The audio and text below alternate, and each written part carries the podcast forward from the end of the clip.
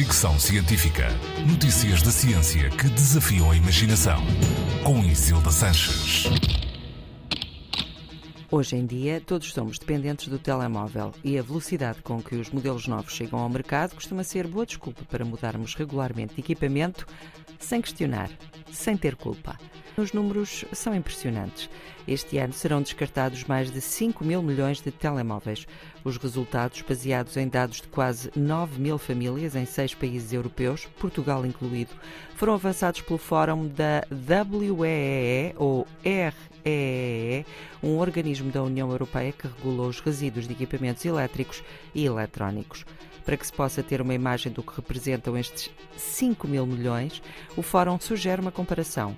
Se todos os telemóveis descartados tivessem uma espessura média de 9 milímetros e fossem empilhados uns em cima dos outros, a pilha chegaria aos 50 mil quilómetros de altura, ficando 120 vezes mais alta do que a Estação Espacial Internacional.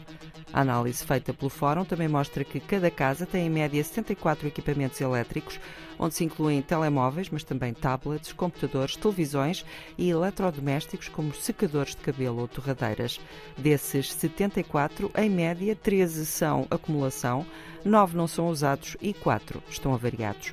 O facto destes equipamentos avariados, em particular os telemóveis, não serem entregues para reciclagem e serem deitados para o lixo indiferenciado ou guardados em casa, é considerado um desperdício, um entrave para a economia circular, uma vez que está a ser impedida a reciclagem de minerais raros na sua composição. Atualmente, apenas 17% do lixo eletrónico é devidamente reciclado. Fricção Científica.